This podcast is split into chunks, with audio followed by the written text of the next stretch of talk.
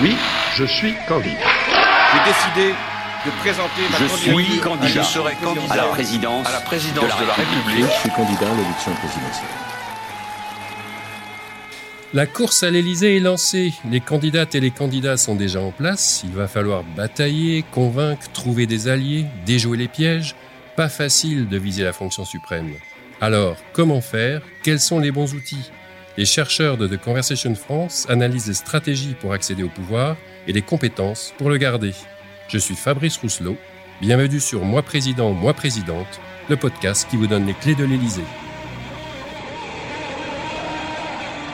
Si j'étais élue président de la République. Et euh, je propose ma candidature. Ma décision a été réfléchie, mais elle est prise. C'est pourquoi je suis candidat à la présidence de la République. Je ferai donc campagne. De quoi s'agit-il L'habit peut-il faire un président ou une présidente de la République? La question peut sembler saugrenue, mais pas tant que ça. Le vêtement a pris une place toute particulière dans le paysage politique. Qui n'a pas commenté les tenues de Brigitte Macron? Comment oublier les chemises Colmao de Jack Lang ou encore l'affaire des costumes de François Fillon? La façon dont le politique s'habille n'est pas neutre, tant dans la nature du message que l'on veut faire passer que dans la perception des électeurs et des électrices face à une tenue ou à une autre. Pour mieux comprendre comment le vêtement habille la politique, nous avons le plaisir d'accueillir François Ourmand, professeur de sciences politiques à l'Université d'Angers et spécialiste des représentations politiques. Bonjour François Ourmand. Bonjour. Alors, on a tous à l'esprit hein, des tenues vestimentaires de politique euh, d'une personne ou d'une autre. Quelle est vraiment l'importance du vêtement aujourd'hui en politique et plus précisément dans le cadre d'une campagne présidentielle, par exemple? Alors s'intéresser aux vêtements peut paraître euh, évidemment assez anecdotique, si ce n'est superficiel, surtout au regard euh, euh, des programmes, des ambitions programmatiques des uns et des autres.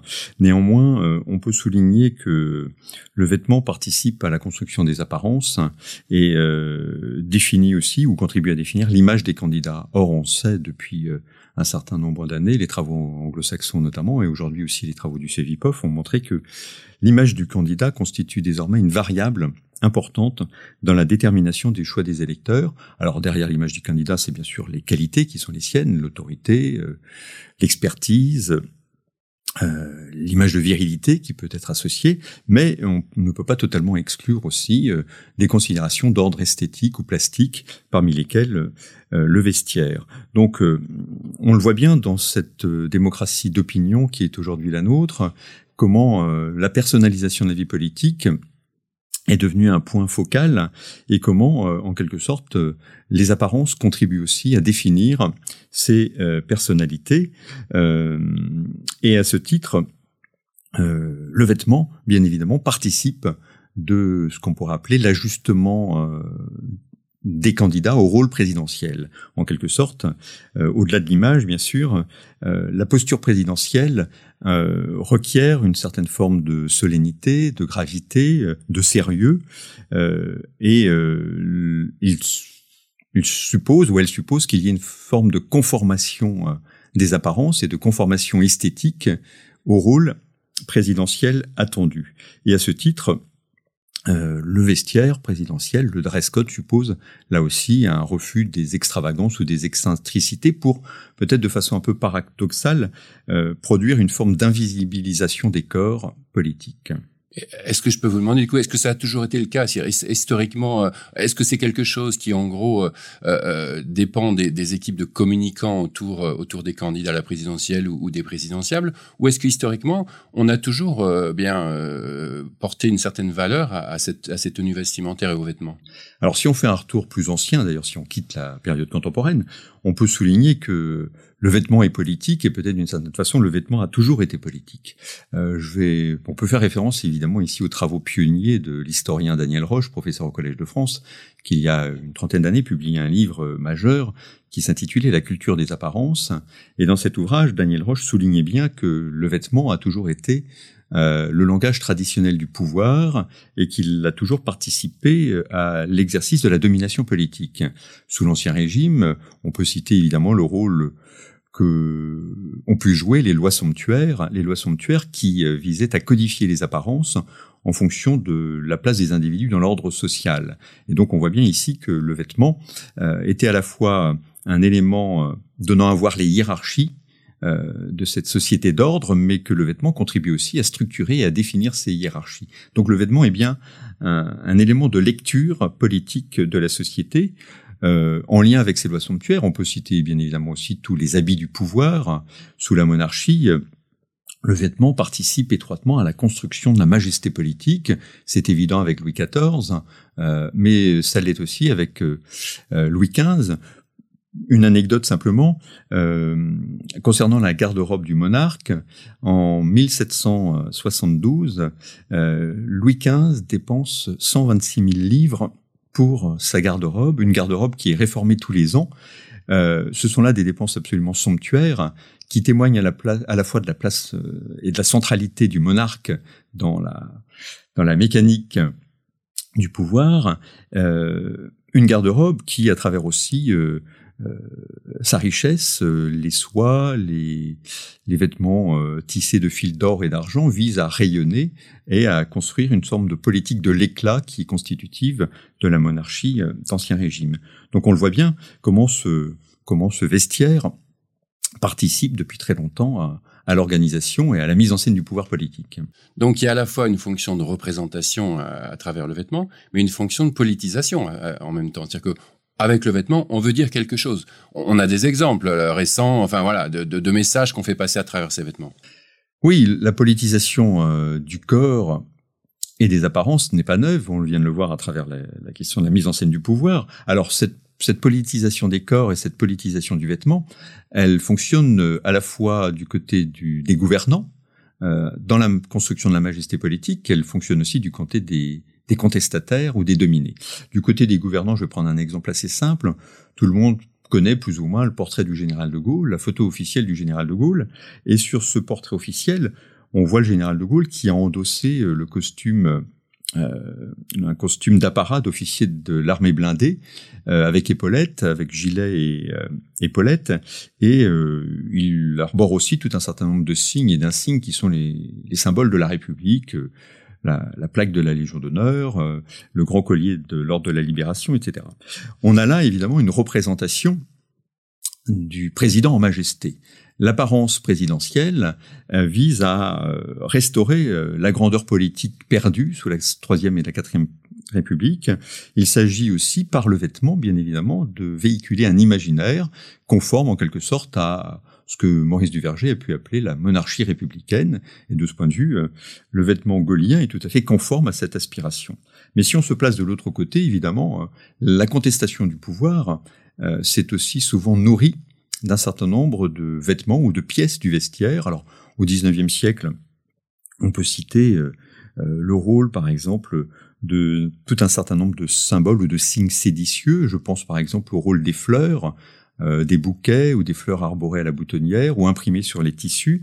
Par exemple, euh, sous la Restauration, euh, les œillets rouges ou la violette qui sont affichés par les nostalgiques de l'Empire napoléonien, ou à contrario, évidemment, la couleur blanche et le fleur de lys pour marquer la fidélité royaliste et bourbonienne. Donc on voit bien ici tout un jeu de, de, lisibilité qui n'est pas dénué d'une certaine forme d'ambiguïté aussi et qui peut conduire à des formes de, de surinterprétation. Hein. Il y a tout un jeu entre l'ostentation et la discrétion. De la même façon, au XIXe siècle aussi, on a pu parler des chapeaux à message, notamment des bolivars. Ces chapeaux qui, euh, inspirés de la révolution bolivarienne, étaient euh, arborés par ceux, celles et ceux, et surtout ceux qui, évidemment, avaient des convictions libérales. Alors, si on fait un saut dans le temps, on peut évoquer euh, lors de l'élection présidentielle de 2017, le t-shirt de Philippe Poutou, euh, lors du débat euh, entre les différents candidats pour l'élection présidentielle, le t-shirt de Philippe Poutou a suscité beaucoup de polémiques. On a vu un certain nombre de journalistes, euh, je ne citerai pas de quelle chaîne en particulier, on a entendu Luc Ferry déplorer ce débraillé vestimentaire. on voit bien ici, en quelque sorte, qu'à travers le t-shirt de Philippe Poutou, le vêtement et le message que veut-il dire? Euh, il signe d'abord le refus des conventions mondaines et politiques. C'est une forme de posture contestataire dans la, dans la transgression des codes vestimentaires. Puisqu'on parle justement de, de ce rejet des codes vestimentaires, nous on s'est intéressé un peu à la cravate. La cravate qui a une signification particulière. Et on a retrouvé un extrait euh, de Jean-Luc Mélenchon en 2017 qui va nous parler un petit peu de la cravate. Euh, nous rejetons l'imposition des codes vestimentaires qui nous sont imposés, qui ne sont dans aucun règlement intérieur. Et nous les rejetons pas seulement parce que nous aurions une prévention particulière euh, contre la cravate, nous n'en avons aucune. Euh, parmi nous, certains la portent, d'autres ne la portent pas, mais nous ne supportons pas qu'on nous indique de quelle manière il serait bien séant de se vêtir. Nous nous sommes vêtus toute notre vie de manière bien séante et nous continuons à le faire avec ou sans cravate. Ah, c'est intéressant parce qu'il y a à la fois le rejet du code vestimentaire et puis cette phrase de manière bien séante. Euh, donc euh, il y a un rejet, il y a une espèce de, encore une fois, de, message à faire passer. On rejette euh, ces codes-là et on s'inscrit dans autre chose. Oui, alors ce qui est intéressant dans cette formulation de Mélenchon, c'est évidemment l'association qu'il fait, tout à fait lisible, entre les sans-cravates et les sans-culottes, pour tisser une filiation révolutionnaire, une filiation contestataire, pour qui est congruente avec euh, finalement la France insoumise. Euh, bien sûr, la période de la Révolution était euh, une période d'exceptionnelle politisation des corps et où le vêtement, bonnet, ruban, cocarde ont pu jouer un rôle tout à fait prééminent. Mais la cravate, évidemment, évoquée par Mélenchon, on pourrait dire que la cravate, la cravate constitue une forme ou un symbole de la normalité au double sens, si on veut jouer un peu sur les mots. Euh, elle renvoie d'abord cette cravate euh, au dimorphisme sexuel, c'est-à-dire qu'elle a longtemps contribué à construire les identités de genre entre le masculin et le féminin. Donc de ce point de vue, évidemment, la vie politique française a longtemps été dominée, surreprésentée euh, par les hommes.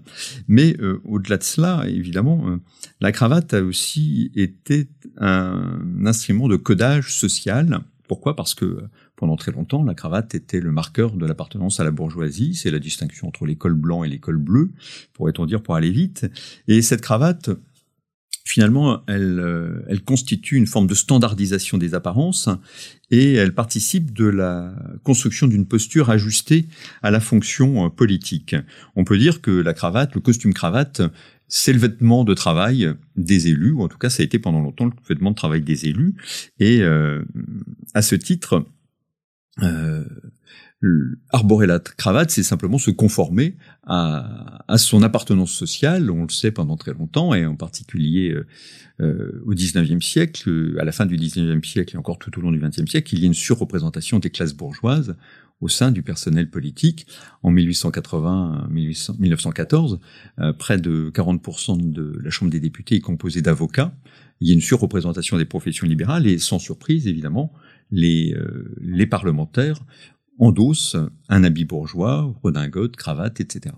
Alors, j'imagine justement que suivant l'endroit où on se trouve et suivant ce qu'on fait, on doit certainement adapter son vêtement. C'est-à-dire, je ne porte pas la même chose euh, si je, suis à l'Assemblée nationale, si je vais euh, en déplacement sur un marché ou je, je vais voir un dignitaire étranger. On a d'ailleurs retrouvé un extrait euh, que j'avais oublié honnêtement de, François Hollande qui se déplaçait au Kazakhstan en 2014 et qui avait revêti une chapka et, et un manteau assez particulier. On écoute d'une photo, une photo qui euh, a fait déjà le tour des réseaux sociaux en quelques heures. On a d'abord du mal à y croire, hein. c'était évidemment un fake, un, un photomontage. Le président français n'a pas pu revêtir ce manteau de fourrure et cette chapka en pleine visite officielle à l'intérieur, hein, dans le bureau du président du Kazakhstan, Nazarbayev. Non, ce n'est vraiment pas possible. Et pourtant si, Alice. Si, parce que ce manteau, eh bien, c'est un cadeau, un cadeau du président et un cadeau, ça ne se refuse pas ou alors euh, ça crée des incidents diplomatiques. En tout cas, cette photo agace un peu la délégation française.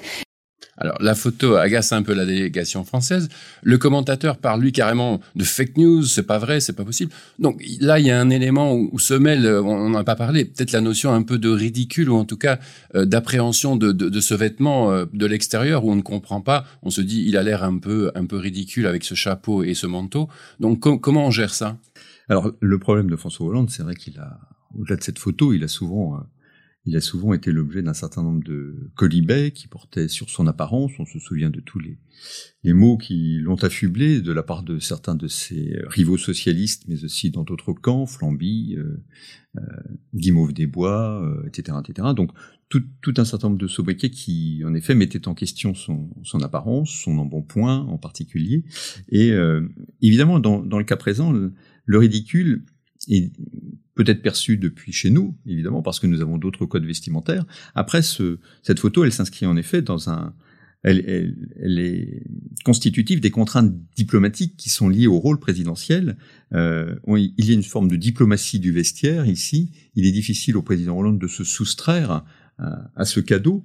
Euh, on est dans une logique du don et du contre-don en quelque sorte, et euh, le fait de donner, comme l'a bien montré Marcel Mauss, hein, le fait de donner engage euh, le récipiendaire qui se trouve contraint évidemment de rendre euh, le don. Et ici, évidemment, en endossant cette chapka, euh, François Hollande ne fait que se conformer à cette double exigence à la fois présidentielle et, et qui est induite par la logique du don, euh, tout simplement. Du coup, le, risque là, c'est la perception du public, cette perception, elle ne correspond pas à la volonté euh, présidentielle d'assumer ses fonctions dans un pays étranger et justement d'honorer la fonction présidentielle.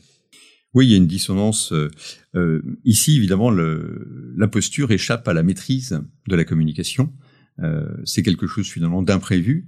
Euh, et en même temps, ça renvoie aux contraintes du rôle.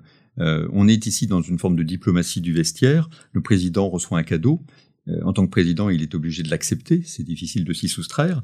Et par ailleurs, il y a cette logique du don, bien mise en évidence par Marcel Mauss dans ses travaux. Le don appelle un contre-don, et en ayant reçu euh, ce cadeau, François Hollande ne peut que endosser euh, la chapka pour satisfaire le, généreux, donateur. Et donc, on voit ici un phénomène de, de décalage, en effet, entre la constante volonté de maîtriser l'image du président et le nécessaire ajustement euh, qui doit s'imposer selon les contextes. Alors, il y a aussi le vêtement qui envoie directement le, mauvais message. On n'a pas encore parlé de bling bling, mais on va en parler. Et, on a retrouvé un extrait qui est intéressant, hein, qui est euh, en mars 2017, euh, au cours de la campagne. Euh, C'est à l'émission Le Quotidien euh, sur Canal+. Et on parle à la fois des costumes de François Fillon, hein, dont on sait que François Fillon va être obligé de quitter la campagne euh, de par les, affaires d'emploi fictif. Et, euh, l'invité qui est sur le plateau, c'est Emmanuel Macron. Donc on va écouter deux extraits, on va les, les remettre en contexte et puis vous allez réagir. Quelque chose me dit que nous allons parler de costumes, Marc. Tout à fait, les costumes de François Fillon, bien sûr. Alors dimanche dernier, c'était dans le JDD, c'est là que ça se passe. Il y avait des révélations croustillantes sur les costumes de François Fillon. Alors faut sortir la calculatrice. Entre 2012 et 2016, François Fillon aurait acheté pour 35 500 euros de costumes et vêtements de luxe, tout ça à payer en liquide. Mais c'est pas tout. En février dernier, un ami lui aurait également offert deux autres costumes pour 13 000 euros total, 48 500 euros de costard. Alors c'est beaucoup, c'est vraiment beaucoup, mais ça, on s'en doutait. Voilà ce qu'on disait le lendemain du premier débat de la primaire à droite. Le plus cher, c'était celui de François Fillon. C'était un Arnise, une belle maison française. Et un costume comme ça, ça coûte 6 000 euros. Et alors, l'invité donc de l'émission est Emmanuel Macron en campagne, qui lui a parlé de ses costumes un peu moins chers, mais qui se fait coincer sur une histoire de, de sac Louis Vuitton. Écoutons. Depuis quelques mois, vous achetez vos costumes rue d'Aboukir, dans le deuxième arrondissement, chez Jonas et compagnie. C'est là que ça se passe, c'est moins chicos. Vous y étiez le 27 septembre dernier pour un essayage. Résultat, sur votre costume, il n'y a pas le cran parisien, et puis, il faudrait quand même veiller à, à, cirer un peu vos chaussures. Oh. Mais au moins, c'est pas cher. Le prix du costume, c'est 340 euros seulement. Du coup, on a remarqué un truc. Dans vos déplacements, vous mettez la housse avec la marque bien en évidence. Elle a droit un peu à son, à son siège dans le train parce que c'est bon pour la com. Mais alors, on, comme on est très attentif, on a remarqué une autre housse lors d'un déplacement à Angers le 18 février dernier. Hop, elle arrive, arrêt sur image, zoom, Louis Vuitton. Plus... Bah alors, c'est un peu plus cher que. Bah oui, bien sûr. Que, ça, ça, c'est compagnie. Ça, je vous confirme. c'est cher, un, costume C'est un ami qui vous l'offre? Ah, j'ai jamais mis un costume Louis Vuitton. C'est un manteau alors Non, je, je, je ne voudrais pas dénoncer. Je pense que c'est à ma femme. Outre le fait qu'il dénonce euh, son épouse, on est là quand même dans, le cas, euh, j'allais dire, de deux de, politiques qui sont face euh, à ces difficultés de, perception et qui se prennent, sans mauvais jeu de mots, les pieds dans le tapis ou dans le costume. quand on annonce 35 000 euros pour des costumes, enfin, le commun des mortels, alors je ne porte pas le costume, moi, moi je l'avoue, donc je ne, connais pas les prix, mais le commun des mortels se dit, mais qu'est-ce que c'est que cette histoire? Alors, ce qui est intéressant dans cette affaire des costumes, qui vient pour François Fillon après l'affaire du Penelope Gate, et c'est très difficile de d'évaluer quelle est la portée euh, électorale de ces deux affaires successivement, mais euh, je crois que dans l'affaire des costumes, il y a beaucoup de choses qui se sont nouées. Il y a un enjeu politique et symbolique extrêmement fort, euh, qui est lié bien sûr au prix de ces costumes, qui représentent chacun plusieurs SMIC. Pour les travailleurs, ce sont des sommes évidemment tout à fait conséquentes. Mais cette polémique, elle survient en 2017, alors que tous les prédécesseurs, ou presque de euh, d'Emmanuel Macron et de, Nicolas Sarkozy, étaient habillés chez Arnis, euh, que ce soit ou Sifonelli, euh, donc habillés sur mesure, que ce soit François Mitterrand, que ce soit Jacques Chirac, ils portaient tous des costumes de prix. Ça n'a jamais suscité véritablement de polémique ni d'enjeu. Ce qu'on voit bien, c'est que depuis quelques années, la question du vestiaire et le prix des, accordés par les hommes et les femmes politiques au vestiaire est devenu un enjeu politique et un enjeu polémique. Il y a un glissement qui s'est opéré et on voit bien que cette affaire des costumes euh, contribue à abîmer l'image de François Fillon, qui était déjà évidemment euh, affecté par le Penelope Gate. C'est son image euh, de probité, euh, c'est son image de rigueur aussi qui est affectée. Euh, de celui qui promettait euh, du sang et des larmes en quelque sorte. On a ici une forme de décalage entre euh, les vertus publiques et les vices privés, si l'on peut dire, qui est pointé dans cette affaire des costumes. Et puis, euh, on voit aussi se réactiver un discours que on pourrait qualifier avec Max Weber d'un discours anti, anticrématiste, pardon, un discours anticrématiste sur le thème de l'argent qui corrompt. C'est pas quelque chose de neuf, mais on l'avait déjà entendu évidemment cette phrase l'argent qui corrompt, c'est François Mitterrand qui qui la, formule lors du congrès d'Épinay en 71, mais on a quand même euh, en filigrane toujours cette thématique hein, euh, d'un argent d'un argent corrupteur en politique, et euh, évidemment tout cela prend un relief particulier sur fond d'affaires ou de scandales politico-financiers. Tout cela contribue évidemment à entériner et à accréditer une sorte de discours populiste sur les élites corrompues on rejoint d'une certaine manière la défiance envers les politiques qu'on ressent euh, sur, sur, ces dernières années où les gens se disent on n'a on plus vraiment confiance euh, dans les politiques. Et puis en plus, si les politiques, euh, ils ont des costumes à je ne sais, à, des milliers d'euros, il est clair qu'ils sont pas là pour nous représenter.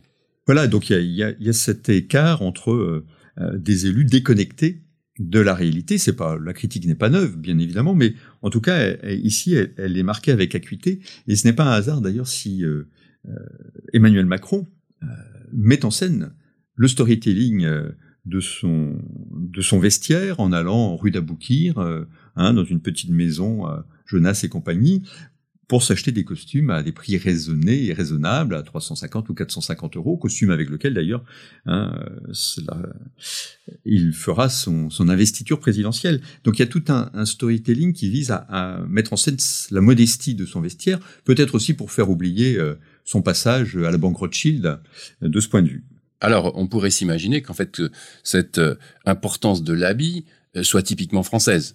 Euh, mais c'est pas vraiment le cas. Euh, on a des exemples à l'étranger, notamment aux États-Unis. Quels exemples vous pouvez nous donner un peu de vêtements qui, qui, qui ont porté, qui ont fait, qui ont fait scandale ou alors qui, qui ont une, valeur particulière à l'étranger? Alors, je, je, prendrais par exemple deux cas américains qui n'ont pas nécessairement fait scandale pour le premier. C'est évidemment Jackie Kennedy, sur un registre particulier, euh, sur le registre de la beauté, euh, de l'élégance et du glamour.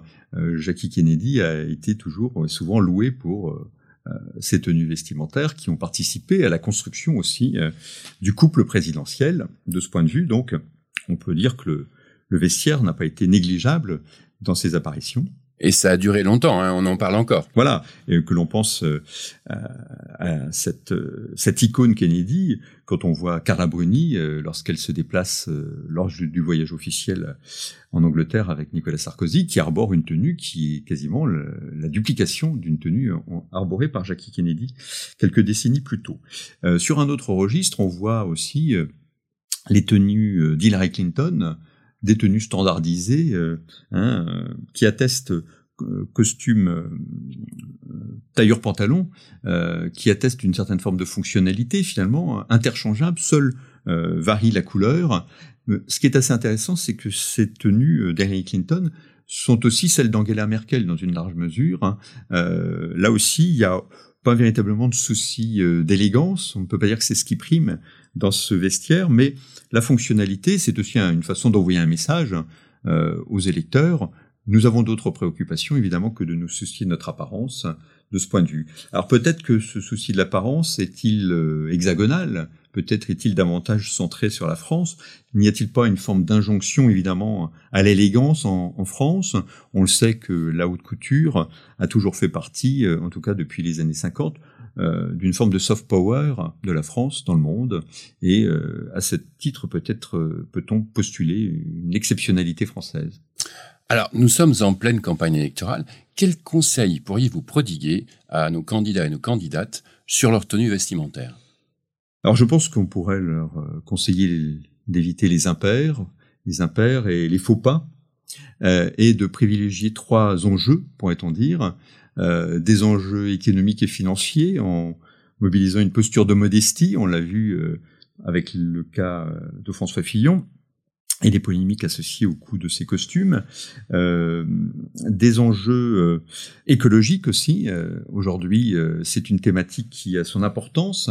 lorsque Alexandria Ocasio-Cortez a fait son apparition au Gala du Met dans une robe blanche avec un slogan Tax the Rich. Cette robe était, avait été dessinée par Aurora, James, pardon, qui est une jeune styliste afro-canadienne qui euh, essaye de concilier la mode avec les, euh, le développement durable. Donc on voit ici aujourd'hui tout un mouvement aussi euh, qui se développe au-delà évidemment de la sphère politique, mais dans l'univers de la mode, de ce qu'on appelle les fashion activistes, qui qui préconisent la réparation, l'upcycling, le visible mending, tout un certain nombre de, de phénomènes qui ici aujourd'hui sont encore relativement souterrains, mais connaissent un succès croissant et qui témoignent bien de cette volonté de, de recycler et non pas toujours de s'inscrire dans une logique consumériste.